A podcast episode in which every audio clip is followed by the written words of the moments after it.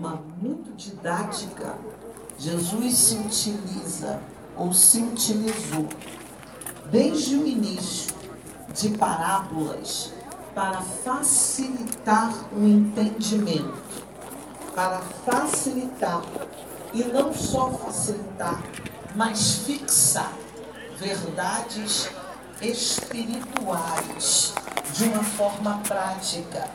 A ideia didática de Jesus é que a cada momento que a pessoa, no seu dia a dia, se deparasse com determinada situação, ela se lembrasse as verdades espirituais que foram é, ensinadas por Jesus dentro daquela situação prática do dia a dia.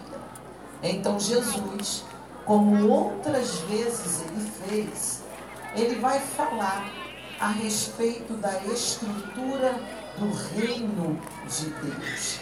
Vai falar a respeito da estrutura ou daqueles que compõem esse reino, ou aqueles que comporão né, o reino futuro do Messias. E para explicar essas realidades espirituais, Jesus vai trazer a parábola dos filhos do rei. E ele vai dizer que certo rei foi para comemorar as bodas do seu filho, pensando em quantas vezes Jesus ele se utilizou da analogia do casamento para falar a respeito do arrebatamento da igreja, eu entendo dentro de uma estrutura cultural que envolve o casamento judaico, Jesus dividindo ou apresentando a manifestação, o arrebatamento, seguindo a linha do casamento judaico em que, primeiro, há uma assinatura de contrato entre as famílias comprometidas naquele relacionamento. Não existe em Israel, ou não existe dentro dessa cultura, a ideia do ficar. A ideia, vamos namorar para ver se dá certo. Não. Algumas vezes o pai, a moça não conhece o rapaz, o rapaz não conhece a moça, mas as famílias estão comprometidas e por isso há uma assinatura do contrato.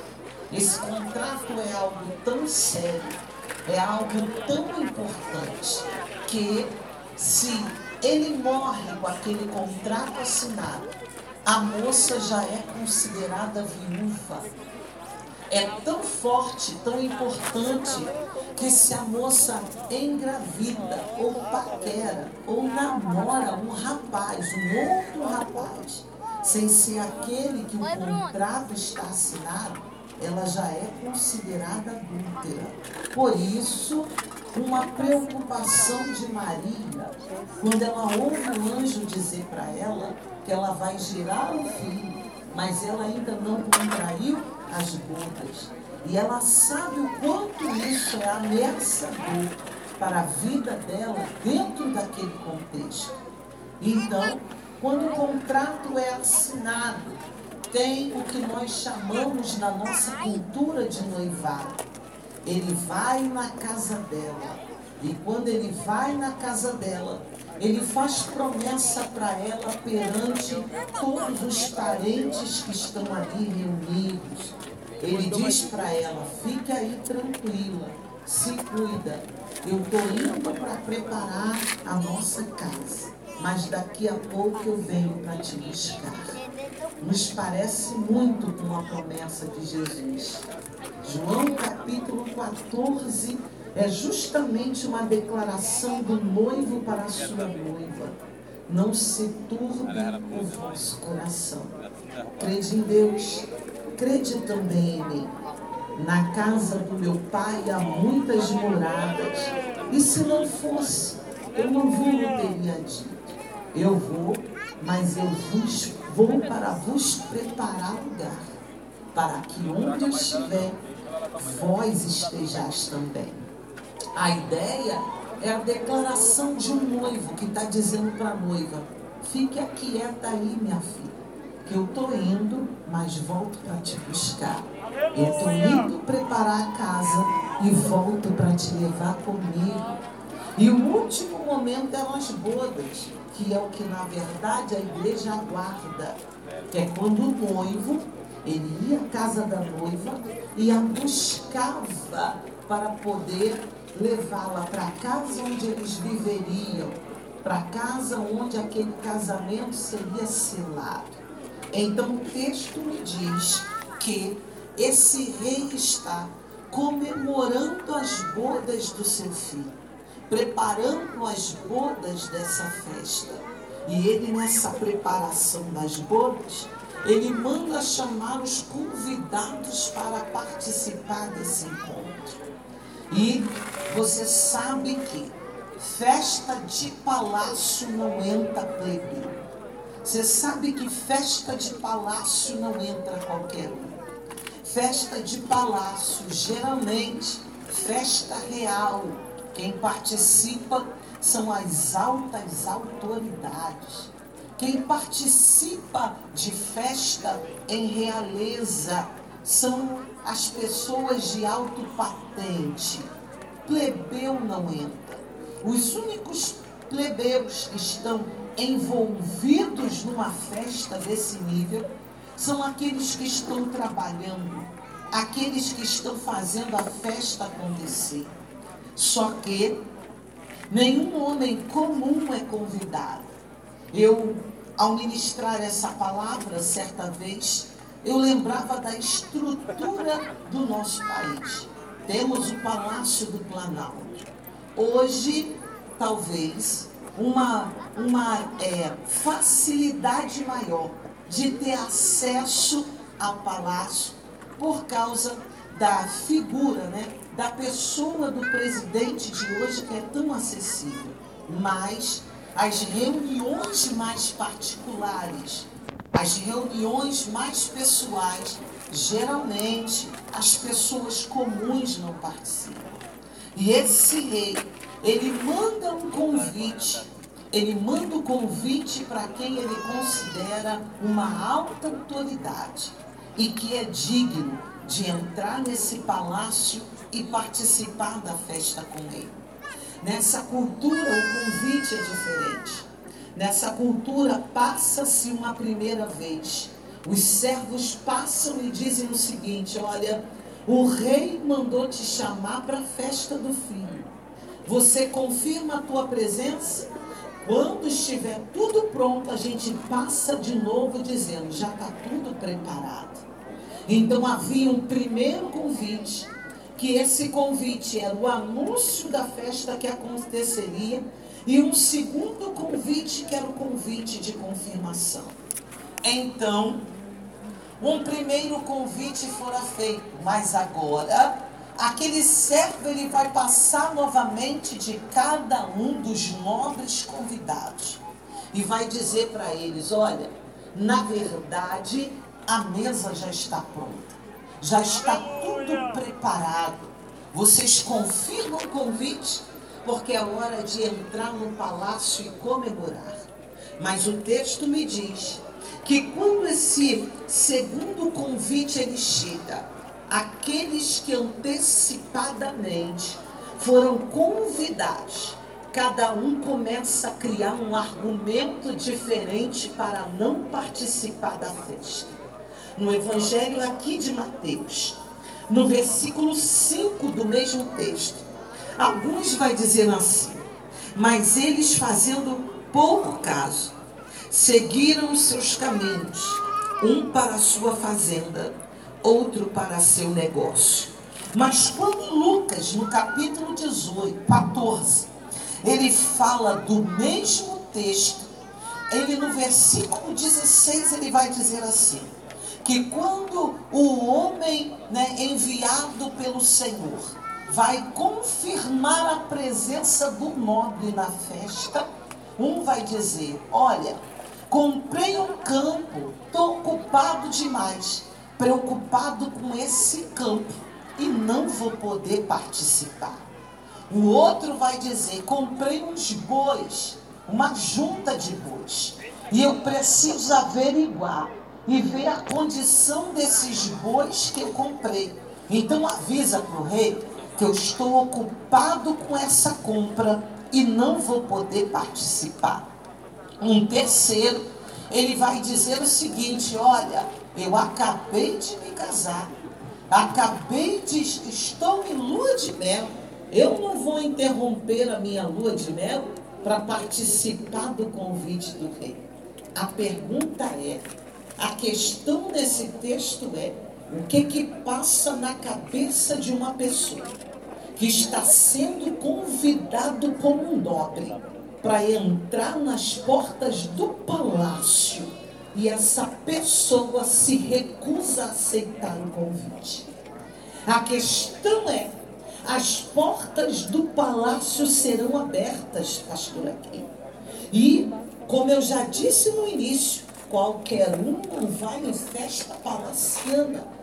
Mas o que passa na cabeça de uma pessoa que é convidada para participar de uma festa dentro do palácio e essa pessoa usa argumentos para justificar a sua ausência. Aí eu preciso, dentro desse texto, perceber algumas coisas. Um, segundo Lucas, um estava ocupado com a terra, o outro estava ocupado com os bois, e o outro estava ocupado demais com seus prazeres pessoais. O que é que faz alguém? Aleluia! Receber um convite como esse e não entrar. Aí eu percebo que a primeira coisa que faz alguém negar um convite como esse é a indiferença à honra que está recebendo. Tem gente que não tem dimensão de honra. Tem gente que perdeu a dimensão de honra. Eu estou dizendo que a porta do palácio se abriu. E o rei está dizendo: vem se alegrar comigo. Vem comemorar comigo. Eu, dentre tantos, eu escolhi você para participar dessa festa. Dentre tantos, eu separei você para participar dessa festa. Só que a pessoa dá uma desculpa, porque é indiferente à honra que recebeu. E quem não tem dimensão do que é honra, acaba pegando o que é valioso e trocando pelo vil. Quem não tem dimensão de honra, acaba pegando o que é grandioso e trocando por qualquer coisa. Você quer ver um homem na Bíblia que não tinha dimensão de honra? Esaú. Esaú perdeu a dimensão do que é honra. Perdeu tanto que voltando do campo, cansado das suas atividades de caça, ele vê Jacó preparando um cozido e ele está faminto. Então ele pede a Jacó: Dai-me um pouco aí desse cozido, porque eu estou perdendo o meu vigor, eu estou faminto. Jacó, que todo mundo bate tanto em Jacó, mas que tem dimensão do que é honra. Jacó vai dizer para ele: Eu te vendo, se você me entregar o direito à progenitura, eu te entrego um pato para matar a sua necessidade. Na hora, a resposta de Isaú é: o que que vai me valer? Do que vai me valer direito à progenitura se eu morrer? Então faz o seguinte, deixa eu saciar a minha vontade e a minha necessidade momentânea e fica com direito à progenitura. Irmãos, você sabe o que é ter direito à progenitura? É ter o direito a receber herança dobrada. É ter o direito para ser o líder daquela clã. Ele está dizendo: eu troco isso tudo por uma necessidade de momento. Eu troco isso tudo só para saciar a minha necessidade nesse tempo. Sabe o que é isso? Gente que não tem dimensão de honra. Ô oh, irmão, Tem gente sentado numa cadeira e ainda não tem dimensão da cadeira que Deus o colocou. Tem gente que assumiu um compromisso, pastor Leandro, e ainda não tem a dimensão daquilo que foi colocado em suas mãos. Pelo amor de Deus. A primeira coisa que essa noite a gente precisa entender é voltar a dar valor, a ter dimensão daquilo que é honra. O que era mais honroso, cuidar do campo, cuidar dos bois, celebrar, aleluia, lua de mel, ou entrar nas portas do palácio e atender o convite de um rei. Tem gente que perde a dimensão.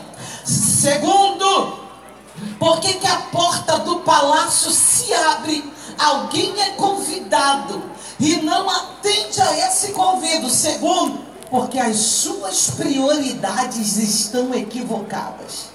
A prioridade para ele não é atender o convite. A prioridade para ele é cuidar das coisas terrenas. A prioridade para ele é juntar dinheiro. A prioridade para ele é saciar os seus caprichos. A necessidade para ele é curtir o mundo, curtir a noite. A necessidade para ele é o que é material. A gente tem trocado, colocado necessidade no lugar de prioridade. Nós temos tido dificuldade. E olha que o próprio Jesus ele disse: buscai em primeiro lugar o reino de Deus e a sua justiça e todas estas coisas, que todas essas coisas, quando você lê o texto, ele está falando de comida, ele está falando de bebida, ele está falando de calçado, ele está falando das necessidades humanas, e ele está dizendo, mas priorize o reino. Quando tu pensa no reino, o dono do reino cuida das suas necessidades. Quando você prioriza o reino, o dono do reino trabalha nas suas necessidades. Prioridades erradas. E por último, desprezo pelo sacrifício. Porque o versículo 4 vai dizer que os bois e os cevados já estavam prontos, a mesa foi preparada. Quanta gente desprezando o sacrifício. O sacrifício que foi feito para você estar vivo, para você estar de pé. O sacrifício que foi feito para te, aleluia, apresentar a possibilidade de vida eterna. Quanta gente desfazendo do sacrifício. Pedro, na sua primeira carta, ele vai dizer para a igreja leitora de sua carta o seguinte: porque vocês não foram comprados, resgatados da vossa vã maneira de viver, nem com ouro nem com prata, mas vocês foram resgatados pelo precioso sangue de Jesus, como de cordeiro puro e imaculado. Olha o que ele está dizendo, olha para que vocês vivessem a eternidade, houve um sacrifício. Esse sacrifício foi sacrifício de cruz. Esse sacrifício foi sacrifício de sangue derramado por tua vida. Oh, meu irmão, desprezo pelo sacrifício, amizade ao mundo. Tiago vai dizer que todo aquele que se faz amigo do mundo, ele se constitui inimigo de Deus. Ele ainda vai dizer, aleluia, que a amizade do mundo é inimizade contra Deus. Então, essas pessoas foram convidadas, mas não quiseram entrar. Só que o rei disse assim: Mas a festa vai acontecer. Diga para o teu irmão, independente do desprezo de alguém, a festa vai acontecer. Independente do desprezo de alguém, a festa vai acontecer. Independente do pouco de alguém, a festa vai acontecer. Independente do apoio de alguém, a festa vai acontecer. Independente da desvalorização de alguém, a festa vai acontecer. O rei está dizendo: se quem era digno não quis entrar, passa nos becos, passa nos velados,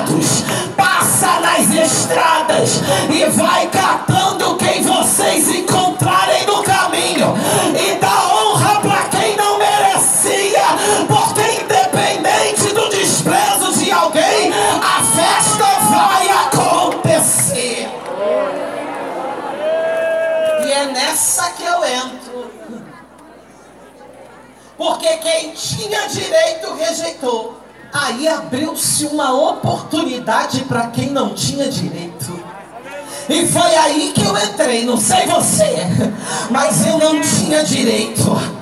Mas o Senhor, o dono da festa, aquele que está para aleluia, aquele que está preparando as bodas, quando mandou passar nos becos, nos velados, quando mandou passar pelas ruas, e ainda diz: pode trazer o coxo, pode trazer o aleijado, pode trazer o cego, pode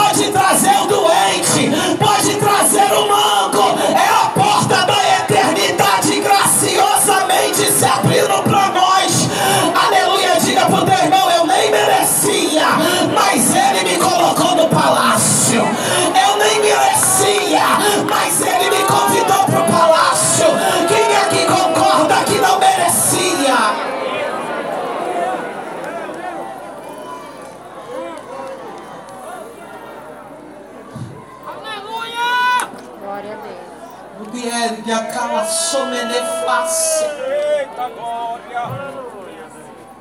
Aleluia! Pergunta pro teu irmão, tu ainda lembra onde ele foi te buscar?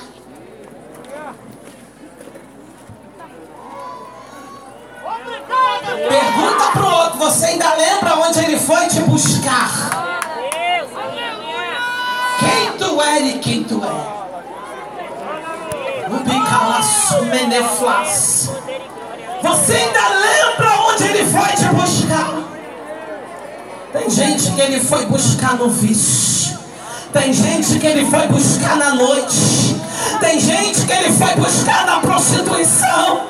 Tem gente que ele foi buscar no adultério. Tem gente que ele foi buscar no mundo do crime. Ele foi buscar onde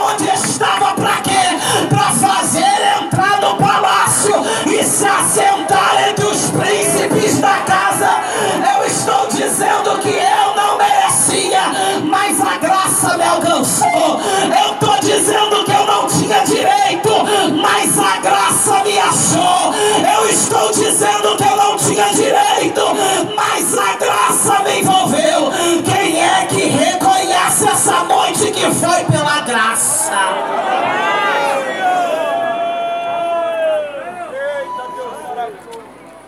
Eu vou te dar um minuto para você lembrar. Eu vou te dar um minuto para você lembrar.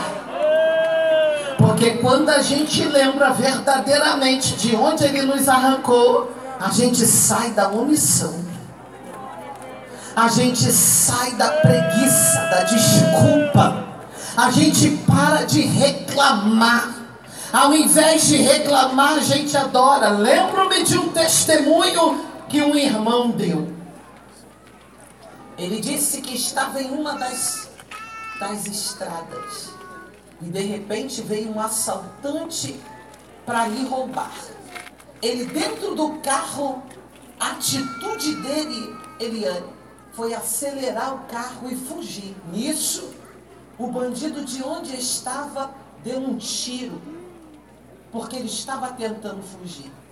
Não me pergunte como, porque eu já tive algumas experiências como essa.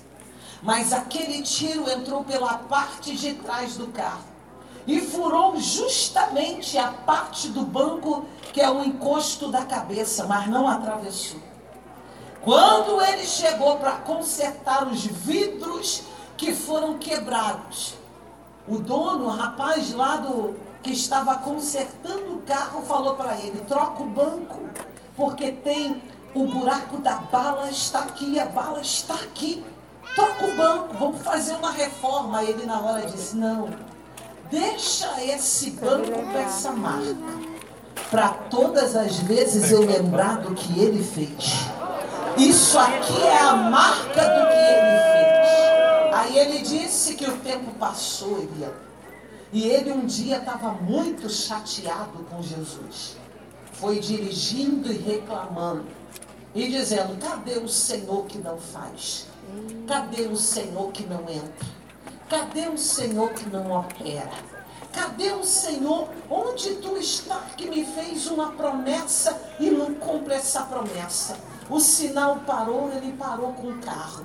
E ali reclamando, ele disse que colocou a mão para trás no banco, daqui a pouco ele sentiu o furo da bala.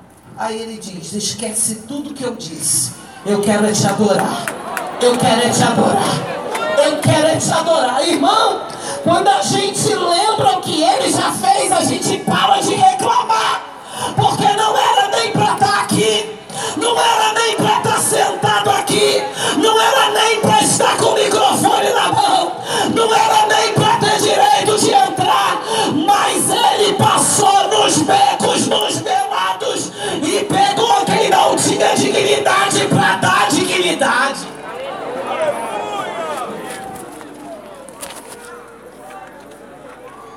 Você ainda lembra?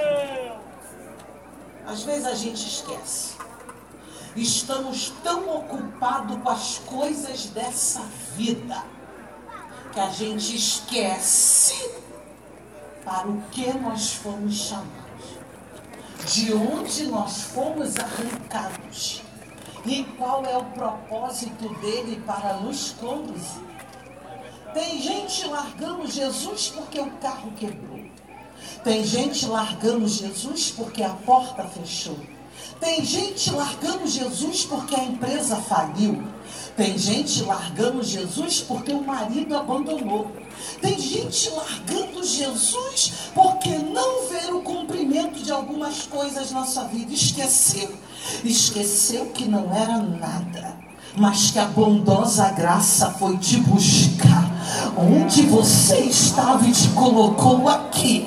Por bondade, ele te trouxe para a sua. É graça. É graça. Foi graça. Tem sido graça. E o texto diz então que a festa se encheu de convidados. Ali tinha de tudo, igreja.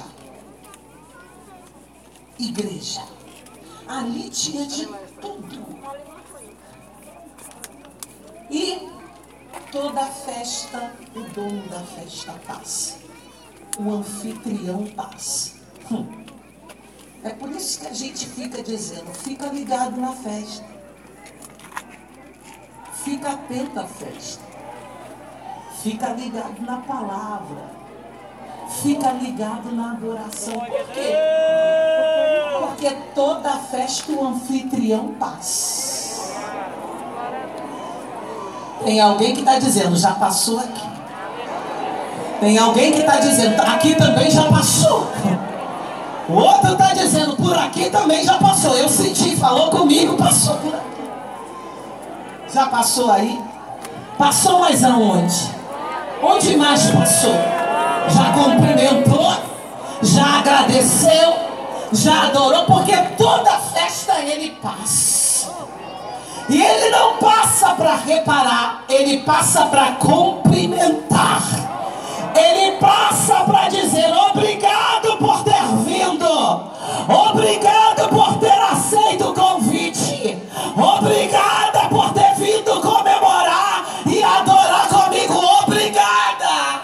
Aleluia. Toda festa ele passa. E nessa ele passou, ele. E quando ele passa cumprimentando os convidados, ele encontra um louco, um doido, um desmiolado. Por quê? Porque quando ele passa, ele vê alguém. O texto diz que não trajava veste nupcial. Que coisa! Não tinha nem direito de entrar. Entrou, mas não anda à altura daquilo que foi liberado para a sua vida. Não tinha direito de entrar. O cara é doido. Porque não merecia estar lá. Entrou e depois que entra, quer continuar com o mesmo estilo de vida do beco. Quer continuar se vestindo como se vestia no beco, falando como falava no beco, se relacionando como se relacionava no beco. Aleluia! Não tinha direito, meu irmão. Aleluia! Ô irmão. Ele passa e pergunta, ô querido, como foi que você entrou sem veste nupcial? Como é que tu participa de um ambiente como esse e não se adequou a esse ambiente? O texto diz que simplesmente aquele homem se calou. Não tinha o que responder. Ele é a figura de quem Deus tirou de uma situação muito difícil, mas não se adequa ao estilo de vida da nova criatura. Foi arrancado das trevas, conduzido à maravilhosa luz, mas quer se comportar como se ainda estivesse em treva. Quer viver como se ainda estivesse em treva quer caminhar como se ainda fosse das trevas, ô irmãos. Se alguém está em Cristo, nova criatura é. As coisas velhas se passaram e eis que tudo se fez novo. Quem está com Cristo é uma nova postura, é um novo comportamento, é uma nova maneira de encarar a vida, é uma nova maneira de vencer os desafios, é uma nova maneira de caminhar. É tanto nova maneira que quando ele passa, alguém diz: Quem viu esse homem e quem vê? É tanto uma nova maneira que quando ela passa, alguém diz: Quem viu essa mulher e quem vê? Oh, meu irmão, tinha tudo para viver a nova vida, mas queria os benefícios do palácio, mas vivendo como se ainda estivesse no beco. Sabe o que, é isso? Falta de mudança no entendimento. Quando a mente não muda, você muda de ambiente, mas o caráter continua aqui. Você pode honrar, você pode fazer o melhor, mas a pessoa continua naquele estilo de vida. Meu irmão, mudança de mente é mudança de comportamento. Aleluia! Quem falava mal, agora vai para o joelho apresentar ao Senhor. Quem batia a boca, agora pede para Jesus entrar para poder justificá-lo. Oh, meu irmão. Quem julgava, quem condenava, agora diz: Quem sou eu para julgar e condenar? Quem julga é Deus, quem condena é Deus, quem trabalha é Deus. Irmão, eu dizia ainda hoje pela manhã: esse negócio de transformação de vida não é nada fácil.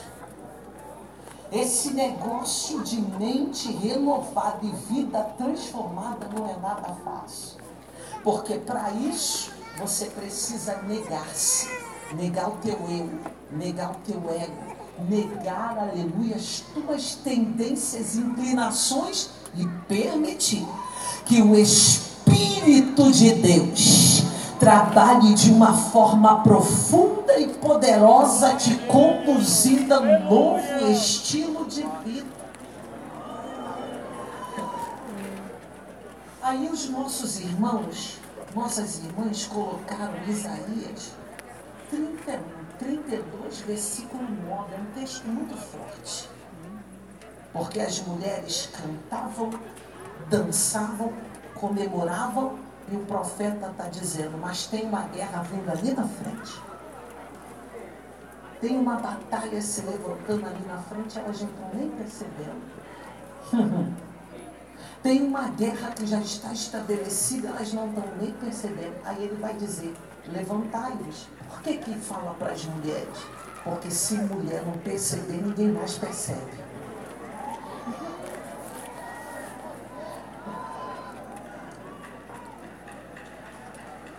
O instinto da mulher é mais aguçado. Se a mulher não perceber, irmão, se a mulher não perceber, ninguém percebe. Os maridos estão aqui e sabem disso. Se ela chegar e dizer, meu filho, tome cuidado. Hum, tome. Se ela disser assim, estou sentindo que tem algo de errado. Hum, tem. Você está percebendo que o texto está dizendo assim, ó. Só é interessante esse texto, pastora, que Deus não chama a atenção dos líderes, dos sacerdotes, dos profetas, mas chama a atenção das mulheres.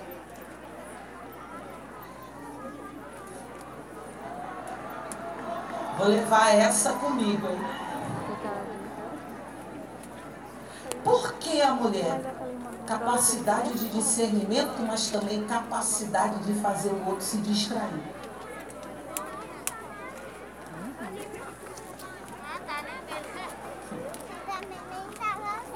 Preste atenção. Capacidade de discernir, mas também fazer o outro se distrair.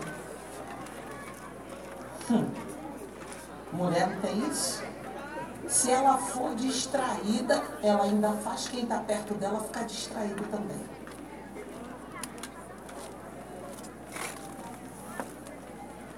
Se ela andar, ó, ela ainda faz quem tu dá. Porque mulher é influenciadora. Aí Deus está dizendo, oh, hum, levantai-vos. Vocês estão dançando, cantando, mas estão sem discernimento. Tem uma guerra que já está instituída e sabe quem pode acordar o restante que está em volta? Vocês. Sabe quem tem a capacidade de despertar quem está em volta? Vocês. Oi, irmão se quem era para dar lugar e deixar Deus direcionar as coisas, está com a mente ocupada nas coisas da terra e a casa caiu. É a mudança do entendimento. Não, peraí. Eu não pertenço mais a esse estilo de vida. Eu sou palaciana. Meu estilo de vida é palaciano eu caminho envolvida com as coisas do rei. É por isso que eu não fico enganada. É por isso que a mentira contra mim não prevalece. É por isso que o diabo não arma laço na minha frente sem que eu veja esse laço. Por quê? Porque a minha mente, a minha vida está totalmente envolvida com isso. Meu irmão, oh meu irmão, mudança de entendimento. Sabe o que, é que eu senti falta, pastora? E eu dou até uma ideia. Um momento só elas. Que a gente vai tratar de cada coisa. Na próxima. Eles não vão entrar, né, Eliane?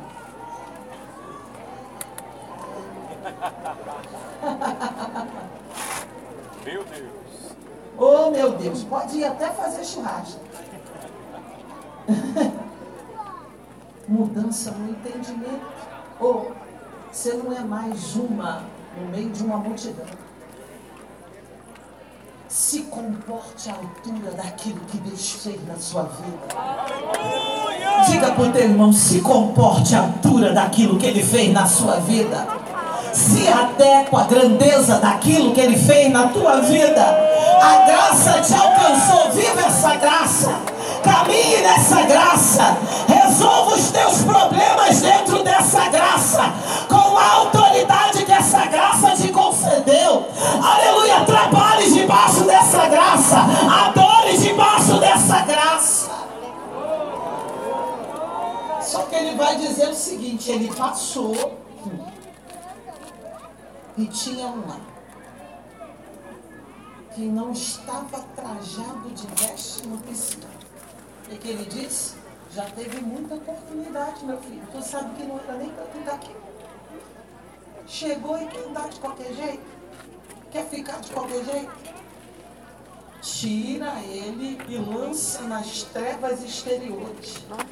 Porque ali haverá choro e ranger de dente. Irmão, é muito sério. Porque Deus está dizendo, tem gente que está jogando a oportunidade que recebeu fora. Tem gente jogando a oportunidade que recebeu fora. E ele termina dizendo, porque muitos são chamados, mas poucos são escolhidos. A ideia, para a gente concluir desse tema, é dizer, viva a altura da graça que foi derramada sobre você. Viva a altura da graça que foi derramada sobre a sua. Viva no nível. Oh, tem coisa que já não te pertence mais. Passou. Coisa do velho homem. Quem estava de manhã vai entender. História de Moab. Deixa Moab para trás. E vem viver a novidade de Belém. Tem coisa que passou. Mas essa noite pode continuar sentado, eu já vou orar. Eu quero perguntar se tem alguém que deseja voltar para o centro da vontade de Deus. Aleluia! Se há alguém que deseja voltar para o centro do querer de Deus. Se há alguém entre nós que entendeu, eu entendi. Eu tinha tudo para estar no palácio mas eu estou trocando a festa do palácio por coisas banais dessa vida. Eu estou trocando a honra do palácio por uma noite. Eu estou trocando a honra do palácio por um vício.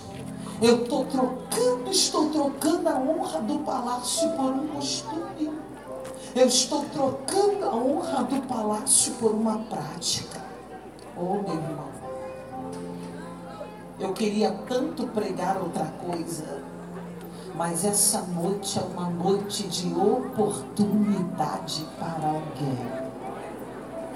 E por uma alma, Deus muda o nosso roteiro.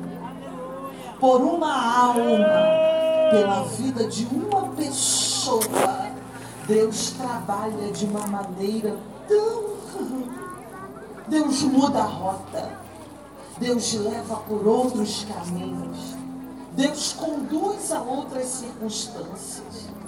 Olha a oportunidade que está se abrindo diante da vida de alguém. Alguém precisa ainda essa noite, ainda essa noite, se levantar e voltar para o centro da vontade de Deus. Eu quero perguntar se tem alguém, porque a oportunidade está aberta. Eu quero perguntar se tem alguém que deseja essa noite voltar para Jesus de Nazaré. Eu quero voltar para Jesus. Eu quero receber Jesus como meu Salvador. Se houver, tu faça um sinal para alguém te trazer aqui. Não tenha medo. Deus está abrindo uma porta de oportunidade para alguém. E tem que ser hoje. Precisa ser hoje. Não dá para deixar para depois. Precisa ser essa noite. Alguém, a oportunidade está aberta. A oportunidade está aberta para quem deseja voltar ou entregar a sua vida para Jesus. Não há ninguém, tem certeza? A oportunidade continua aberta. Eu quero que você fique de pé.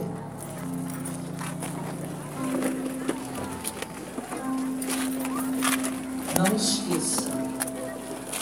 Uma oportunidade foi dada essa noite para você.